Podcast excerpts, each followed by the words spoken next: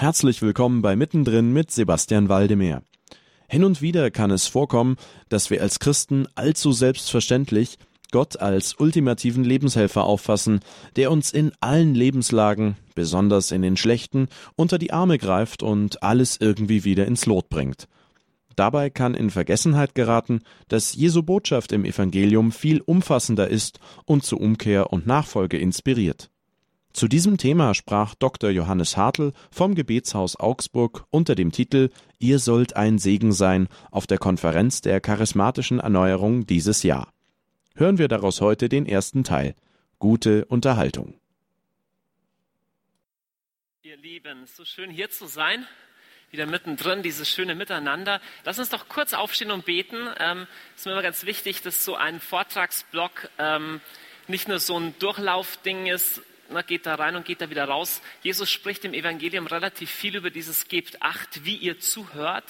Das ist das eine, was ein Redner sagt, aber es ist nochmal was anderes, mit welchem Herzen ähm, empfängt man das und ähm, verdaut man das. Oft sind es ja ganz einfache Botschaften oder nur einzelne Sätze, die ein Lebensverändern treffen können. Gell? Ist oft gar nicht in der, weiß ich nicht, in der Großartigkeit dessen, was da kommt. Und so, Heiliger Geist, laden wir dich ganz herzlich ein.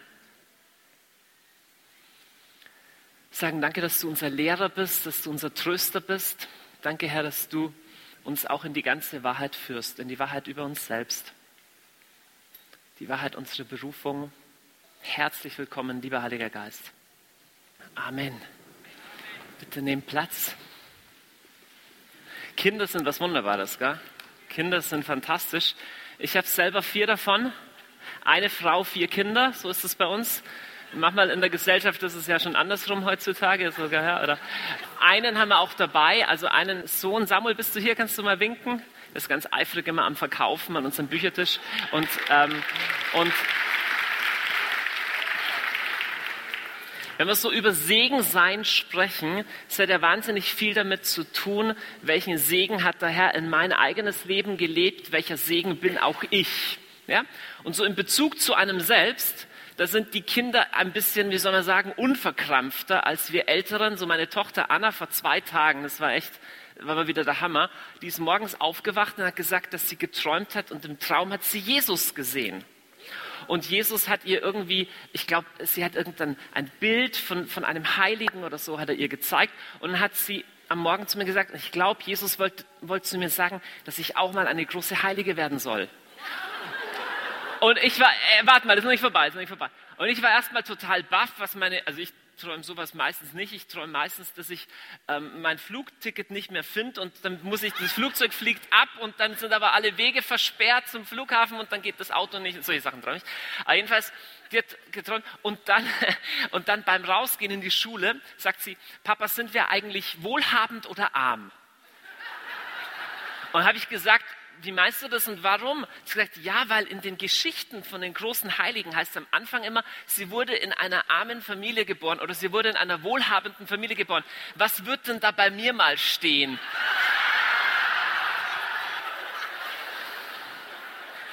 Und schon war meine Begeisterung ein bisschen getrübt, weil ich mir gedacht habe, Schätzchen, da mischen sich ja ganz unterschiedliche Motivationen in deinen Wunsch, heilig zu werden. Ja, ähm, aber grundsätzlich haben Kinder ein relativ gutes Selbstwertgefühl. Und wir wollen uns heute Morgen, Hedwig im, zweiten Teil und ich im ersten ein bisschen über das sprechen. Welchen Segen habe ich und wie kann ich Ja sagen zu dem, wie kann ich auch Ja sagen zu mir selbst? Jetzt das Problem ist, über dieses Thema, äh, sich selbst annehmen, liebe dich selbst, gibt es eigentlich in unserer Gesellschaft einen totalen Konsens wenn du auf der Straße fragen würdest, wie wichtig ist es, dass du mit dir selbst zufrieden bist und so, dass du dich selber annimmst, würden 90 Prozent sagen, es ist total wichtig. Und du kannst in jede Bahnhofsbuchhandlung gehen und du hättest so eine Latte von Büchern, äh, ja, weiß ich nicht, äh, liebe dich selbst und sag Ja zu dir und sei positiv. Ich bin erstaunt, wie viele christliche Bücher und Konferenzen eigentlich auch nichts anderes sagen. Versöhnt mit dir selbst leben. Und ich denke mir, Moment, ist das echt, ist das einfach das Gleiche oder so? Am tollsten fand ich übrigens den Bestseller, ist vor drei oder vier Jahren rausgekommen. Liebe dich selbst und es ist egal, wen du heiratest. So mal trostreicher Titel, wirklich, ist überall in den Bahnhofsbuchhandlungen gestanden. Und dann habe ich mich so ein bisschen rangemacht, das, ähm, das Thema so vorzubereiten, habe mal geschaut, was steht denn so in der Bibel über, über die Annahme meiner selbst. Und ich war erstmal entsetzt zu sehen, dass da total wenig drüber steht. Also seit den 70er Jahren erscheinen über das Thema Selbstwertgefühl. Hab Vertrauen in dich selbst. Sag Ja zu dem, der du bist. Erscheinen jedes Jahr allein in Deutsch bestimmt einige Dutzend Bücher. Unglaublich groß ist das Thema. Die Frage ist, geht es uns damit jetzt besser seither? Also sind unsere, sind wir als junge Leute oder sowas, sind die mehr ruhend in sich selbst, mehr glücklich mit dem, wer sie sind oder eher weniger? Vor 50 Jahren hat kein Mensch über das Thema gesprochen. Akzeptier dich so, wie du bist, sag Ja zu dir. ist doch komisch, oder? Woher kommt es dann? Und das nächste, was ich komisch fand, ist, wenn du in die Bibel schaust, Jesus hat über das Thema nicht gesprochen, Paulus auch nicht wirklich, sondern Jesus hat erstaunlich viel Probleme mit Leuten gehabt, die ein stabiles Selbstwertgefühl hatten. Ja? Eigentlich hatte Jesus hauptsächlich keine Probleme mit Leuten, die, die da eher ein Defizit hatten, so mit Selbstwertgefühl. Und habe ich gedacht, ja, wie, also war ich echt verwirrt. Da gibt es zum Beispiel den einen, der geht, der geht beten und dankt Gott einfach und sagt, danke Gott, dass in meinem Leben alles so gut läuft. Und danke, dass das auch mit meinem Glauben gut läuft. Ich bete immer und ich faste immer und ich gebe immer. Danke, dass ich nicht, nicht, nicht, nicht so einer bin wie der. Also der hat ein super Selbstwertgefühl, ist total zufrieden mit sich selbst. Und dann gibt es den anderen und der sagt, bleibt ganz hinten sitzen und sagt, Herr, sei mir gnädig, ich, ich bin ein Versager. Jesus sagt, so ist es gut. Der geht gerechtfertigt, der andere nicht. Da denke ich, das ist, ja ganz, das ist ja ganz eigenartig. Und dann überhaupt die schärfsten Worte findet Jesus zu einer Gruppe von Menschen, die eigentlich von sich selber ziemlich überzeugt sind. Einfach mal ein paar Worte, die er über die Pharisäer spricht. Das waren Leute, die eigentlich versucht haben, alles richtig zu machen.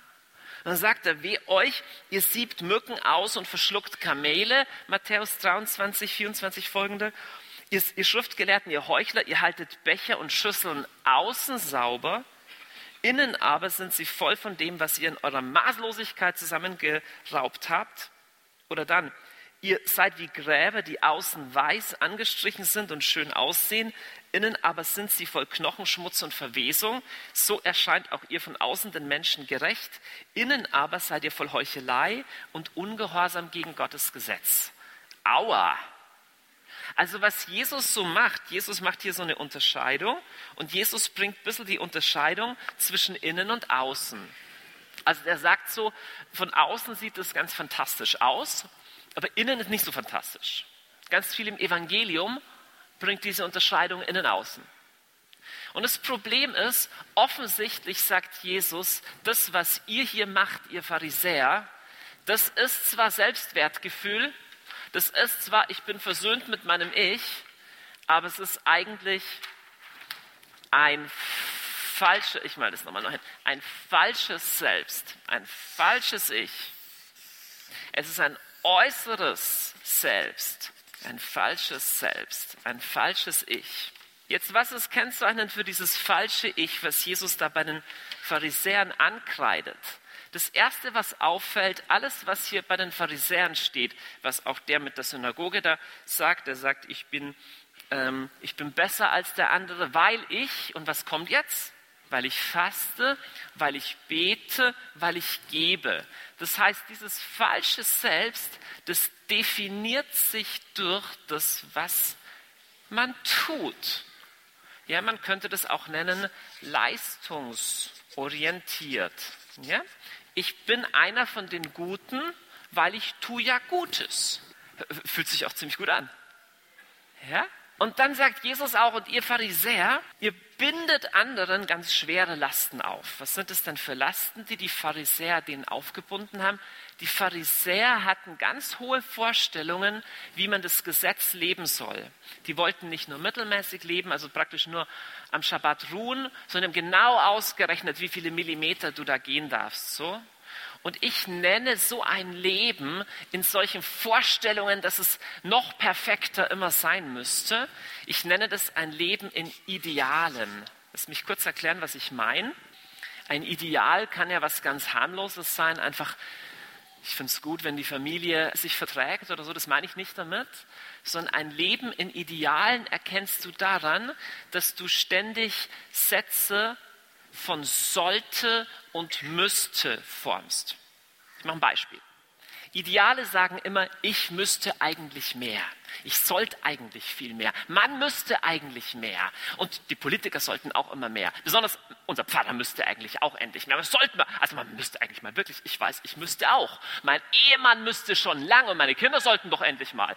Und, und, und, und meine Eltern, die sollten schon lang mal. In ihrem Alter müsste man eigentlich. Ich weiß schon, ich sollte auch. Ich müsste eigentlich, ja, ich könnte auch, aber eigentlich müsste ich sollen, können, dürfen, wollen.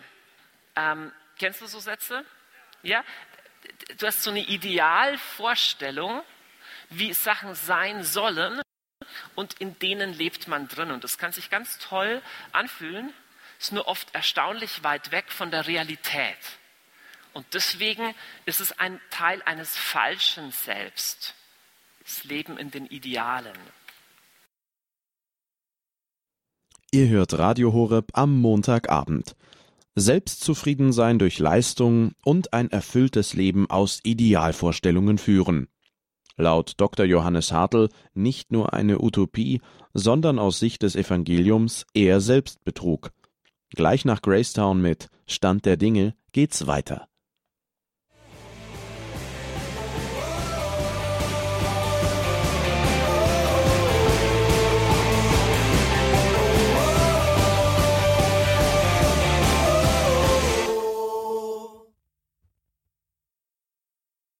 Gracetown mit Stand der Dinge. Ihr hört Radio Horeb am Montagabend mit Sebastian Waldemeyer. Eben erläuterte Dr. Johannes Hartl, Gründer des Gebetshauses Augsburg, dass ein Leben nach den eigenen Idealvorstellungen und dem Leistungsdenken aus der Sicht des Evangeliums zu einem falschen Selbst führt. Warum das so ist, erzählt er selbst weiter. Lass uns weiterschauen, was kennzeichnend ist für das, was ich hier nenne, ein falsches Selbst. Das Problem ist, dass sich so eine Identität, Freunde, übrigens, ich spreche da nicht jetzt über die bösen Pharisäer, sondern das Wort Jesu, das trifft immer jeden von uns. Ja? Wir, wir leben in sowas und falsches Selbst ist getrieben von Erwartungen anderer. Erwartungen anderer. Viele Menschen treten da ihr Leben kaum draus hervor, einfach nur zu tun, was andere von einem erwarten schon, was früher meine Eltern erwartet haben, meine Lehrer, was jetzt vielleicht mein Ehepartner erwartet, meine Kinder und so weiter, mein Chef. Aber das Problem ist, all das ist nicht ein wahres Selbst. Was du tust und leistest, das bist nicht du. Deine Ideale, was du dir vorstellst, was man eigentlich sollte, das bist auch nicht du. Und, das, was andere von dir erwarten, das ist ja schön und gut, aber der Herr wird auf dem Richterstuhl, wenn du ihm begegnest, wird nicht fragen, hast du den Erwartungen aller deiner Bekannten oder Familienmitglieder entsprochen? Diese Frage wird, wird gar nicht kommen. Dieses falsche Selbst speist sich aus vier Punkten, die ihm Sicherheit und Stabilität verleihen. Ich mache das nur kurz im Vorbeigehen, weil wir wollen dann auf das Richtige, auf das, das, was Jesus uns anbietet, gehen. Dieses falsche Selbst sucht seinen Halt in Macht, in Anerkennung, in Trost oder Komfort und in Sicherheit. Kurz Punkt für Punkt. Macht, das ist einfach das gute Gefühl, nicht ohnmächtig zu sein. Ja, jeder Mensch von uns findet es, jeder von uns findet es schrecklich, ohnmächtig zu sein. Manche Leute flippen aus, wenn sie nicht in Kontrolle sind, wenn sie total wütend. sind. Anerkennung, dieses Gefühl, ich bin dann okay, wenn Leute mir sagen, dass ich okay bin. Ja, wir singen dann im Lobpreis schon, Jesus, du bist alles, was ich brauche, aber hast du gehört, was der Franz Haberstädter über mich gesagt hat? Du wirst es nicht glauben, was der über mich gesagt hat. Und ich bin unglaublich in mein, also es zieht mit dem Boden oder den Füßen weg, dass Franz Haberstädter aus der Steinhofgasse 14 das über mich gesagt hat. So was Gott über mich denkt und sagt und was die Schrift sagt, ist ja alles schön und gut, aber der war total gemein zu mir. Ich lebe nämlich von der Anerkennung. Schau mal, all diese Dinge, das ist das Gemeine, all diese Dinge, die sind an sich nicht schlecht. Ne, ist gut, wenn du Anerkennung hast, wenn du Trost hast, wenn du Sicherheit hast, aber all diese Dinge sind, wenn sie dein Versorger sind, das, was man biblisch nennt, ein Götze. Es gibt ganz viele Menschen, die bedeutend beunruhigt darüber sind, was ihre nächsten Freunde und äh, Ver Ver ähm, Verwandte über sie denken, als was Gott über sie denkt. Ganz viele Menschen. Es gibt ganz viele Menschen, die sind bedeutend besorgter, ob sie eine materielle Absicherung haben, als ob sie wirklich im Willen des Herrn leben. Auch christliche Menschen, die ein Leben lang auch in Gebetskreise gehen, sind dann oft erstaunlich weltlich erstaunlich ungläubig und du merkst, diese Sicherheit, wir müssen zusammenhalten und, und, und, wir sind abgesichert und unsere Finanzen oder einfach der Trost, my home is my castle, ich habe meine vier Wände und ich, ich habe so das, was ich, auf was ich mich verlassen kann und die Anerkennung meiner Leute und ich weiß, woran ich bin und daran halte ich fest. All das kann zu einem Ersatz werden. Ja, für was denn? Für ein wirkliches Leben mit Jesus.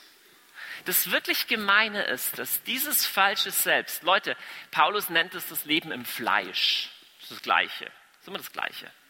Dieses System, jetzt kommt das eigentlich Schockierende, dieses System ist gebaut und hingerichtet auf, auf eine Sache und das ist auf die Frage,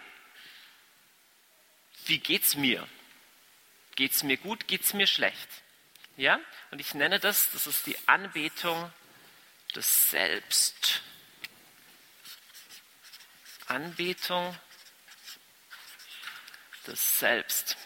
Das klingt ziemlich hart und klingt ziemlich gemein, aber ich sage euch, es gibt unglaublich viel, selbst in der frommen Welt und der christlichen Welt, was eigentlich das gleiche Modell ist. Du kannst fromm sein, weil es sich gut anfühlt, das Richtige zu tun. Sowas nennt man leistungsorientiert. Du kannst fromm sein, weil es sich gut anfühlt, zu den Richtigen zu gehören und nicht zu diesen Falschen, zu denen, zu den anderen da, also zu denen, weiß ich nicht, zu den Muslimen oder zu den, zu den Homosexuellen oder zu den Evangelischen, irgendwie einer von denen, Entschuldigung, oder, oder zu den, zu den, zu irgendwelchen Bösen. Nee, wir sind welchen von den Guten. Fühlt sich gar nicht so schlecht an, zu den Guten zu gehören. Ja? Und du merkst, wow, das ist ja gar nicht, so, gar, nicht so, gar nicht so weit entfernt davon. Und dann kannst du noch Bücher lesen, wie auch Jesus dir hilft, das Maximum aus deinem Leben rauszuholen. Ne? Durch bisschen Vergebung lebst du nämlich auch glücklicher. Ja? Und, und durch bisschen innere Einkehr, das hilft dir mehr zu dir selber zu kommen. Also genau das gleiche Modell wie die Welt. Da geht es ja, ja nur darum, dass es mir noch besser geht. Aua. Ich habe eine ganz schlechte Nachricht für dich. Und das ist die, das da hat gar nichts mit dem Evangelium zu tun. Gar nichts. Und Jesus ist überhaupt nicht bereit, da noch ein verstärkender Faktor zu werden. Zu sagen, ich helfe dir zusätzlich noch. Jetzt hast du das schon, hast du das schon, jetzt hast du das schon und jetzt gehst du auch noch in den Gebetskreis, dann geht es dir sogar noch besser. Sondern Jesus sagt, das Ding hier geht komplett in die falsche Richtung. Das ist das alte Leben, dem musst du eigentlich komplett sterben. Warum sage ich das? Ich sage das, weil eine gesunde Selbstannahme sich speist aus völlig anderen Sachen wie ein so ein falsches Ego. Unsere Gesellschaft ist voll mit diesem Zeug. Wir sind in unserer Gesellschaft voll mit Leuten, die richtig zufrieden sich mit, mit sich sind und eigentlich sich pudelwohl fühlen in ihrer Haut und die schrecklichsten Dinge tun und gar nicht davon ausgehen, dass sie mit ihrem Leben, dass sie jemandem Rechenschaft geben müssten oder irgendwie so. Warum? Weil ich sage Ja zu mir und du musst einfach deinem Herzen folgen und tu, was in deinem Herzen ist. Die Bibel sagt, das Herz des Menschen ist verschlagen und arglistig und keiner erforscht es außer der Herr. Aua, das klingt gar nicht so positiv. Ich hätte gedacht, Gott ist immer, der ist ja ganz Liebe und der Gott des Lebens. Ja, schon auch, aber er sagt, das ist ein Weg des Todes ja Jesus, dann lehr mich mal, wenn das das Falsche ist, was ist denn eigentlich eine, ähm, was ist denn eigentlich ein, ein, ein, was ist denn die Realität, wenn, das, wenn ich in dem gefangen bin? Leute, wir sind alle in sowas gefangen. Was ist denn dann die Realität, wenn das das Falsche selbst ist? Das war mittendrin am Abend der Jugend hier auf Radio Horeb. Im heutigen ersten Teil erklärte Dr. Johannes Hartl, dass die heutige Vorstellung ausschließlich auf das eigene Herz zu hören sowie aus den selbst oder durch andere gesteckten Leistungserwartungen zu leben zu einem Zerrbild des eigenen Selbst führt. Aber welches Selbstbild zeigt sich, wenn dessen Definition über Macht und Anerkennung wegfällt? Am 12. Oktober wird uns Johannes Hartl im zweiten Teil mehr dazu erzählen. Die heutige Folge von Mittendrin könnt ihr euch gern auf unserer Homepage hore.org im Bereich Jugend unter Podcast erneut anhören. Das Ganze geht natürlich noch leichter mit unserer Horeb App, die ihr ab sofort im Google Play oder App Store gratis downloaden könnt. Bis zum nächsten Mal bei Mittendrin auf Radio Horeb. Hier sind für euch die Jars of Clay mit Call My Name.